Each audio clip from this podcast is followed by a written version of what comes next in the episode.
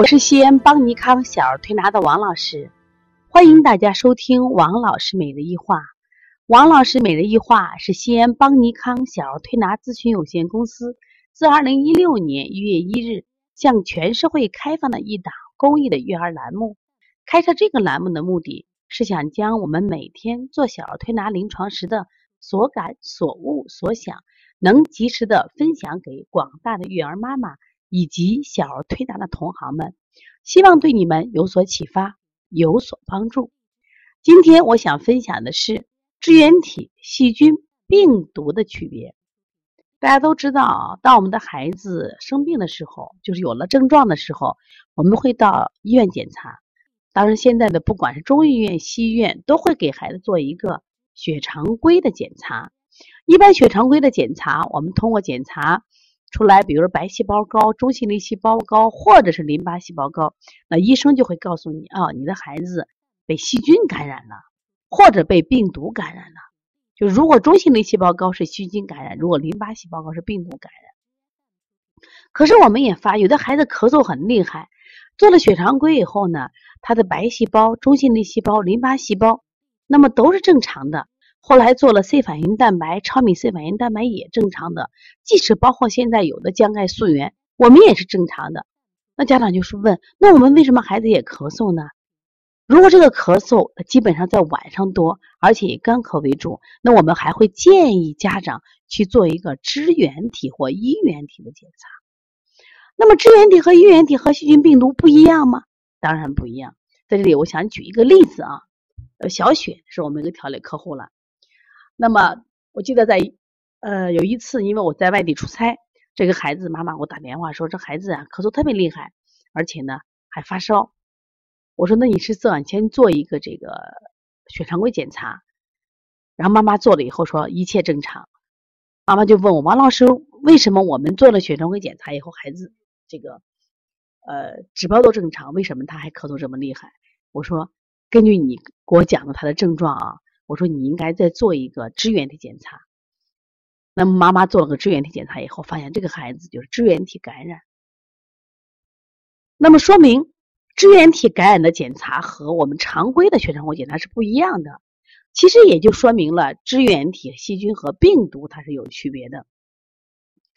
那么支原体到底是什么样的？其实支原体既不属于细菌类别，也不属于病毒类的微生物。它是微生物中的一种单独类类型，也就是说，它是介于细菌和病毒之间的一种微生物。它是独立的检查，这一点希望大家记住啊。那么这个检查的时候，往往啊，有的化验单就显示它是阳性或弱阳，还有的这个检查单啊会出现这个呃支原体的这个低度检查，它是通过这个冷凝集试验，比如阳性看低度是不是大于这个一比三十二。一般情况说，小于一百八十就可以就算正常，但是大于一百八十，有的地方是大于一比六十四，还有的地方化验单是大于一比三十二。在这样的情况下，就说明你这个孩子有了这个支原体感染了。一般情况下，就这个低度，它这个浓度越高，那么它的感染程度越高。你像我们今天来了个宝宝，他的低度就是在一比一二八零，它的合理值是。呃，小于一比一小于一比八十，那么当时这个家长到医院去以后呢，这个孩子就是因为个老咳嗽，就是你虽然你咳的不厉害，老咳嗽，那到了医院检查血常规基本正常，然后又查了支原支原体很高，医生当即让他住院。妈妈给我打了电话，我说那你孩子精神好不好？我状态严重不严重？他说我觉得是状态啊不严重，只是他咳的比较久了，然后呢。呃，精神也很好，吃饭这都不影响。我说那你就不要先什么呀，去做住院或做打针。那后来医生又建议拍了个片儿，拍片儿以后他胸片也是很正常。后来医生就给开了阿奇霉素。我说如果你心慌的话，因为你浓度这么高，那你就把阿奇霉素给吃上来配合推拿。如果他现在的精神状态很好，而且咳嗽并不厉害，我其实我觉着了，我说你也可以不用吃药，我们随时观察。其实通过这些案例，我们想说明什么？就说，首先支原体和细菌和病毒是不一样的。即使你的就是支原体检查出来有阳性，而且浓度很高，那我们也看它的一些症状的表现。否则的话，你可能孩子就被过度治疗。如果这个孩子能吃能喝能睡，咳嗽并不严重，虽然他可能被感染了支原体，但不并不意味说他的症状就很严重，他病就很重。那最近呢，因为支原体感染引起的咳嗽是越来越多了啊。往年在这个季节，这个病真的不多，但今年很多。那我想给大家告诉，如果在西医里治疗，比如说这个孩子查出来是中性粒细胞高、白细胞高、细菌感染，那我们就用的是头孢类的抗生素；如果查出来是淋巴细胞高，用的是这种抗病毒的，比如说利巴韦林这样的药。如果这个孩子它的支原体，它可应用的药就是一般是阿奇霉素，我们说大环内酯类的这个抗生素效果好，或者是罗红霉素。所以家长呢，千万不要胡吃药，也不要乱用药，因为你乱用药对孩子有伤害啊。前两天我们有个宝宝，他是妹妹有这个支原体感染，这个姐姐并没有。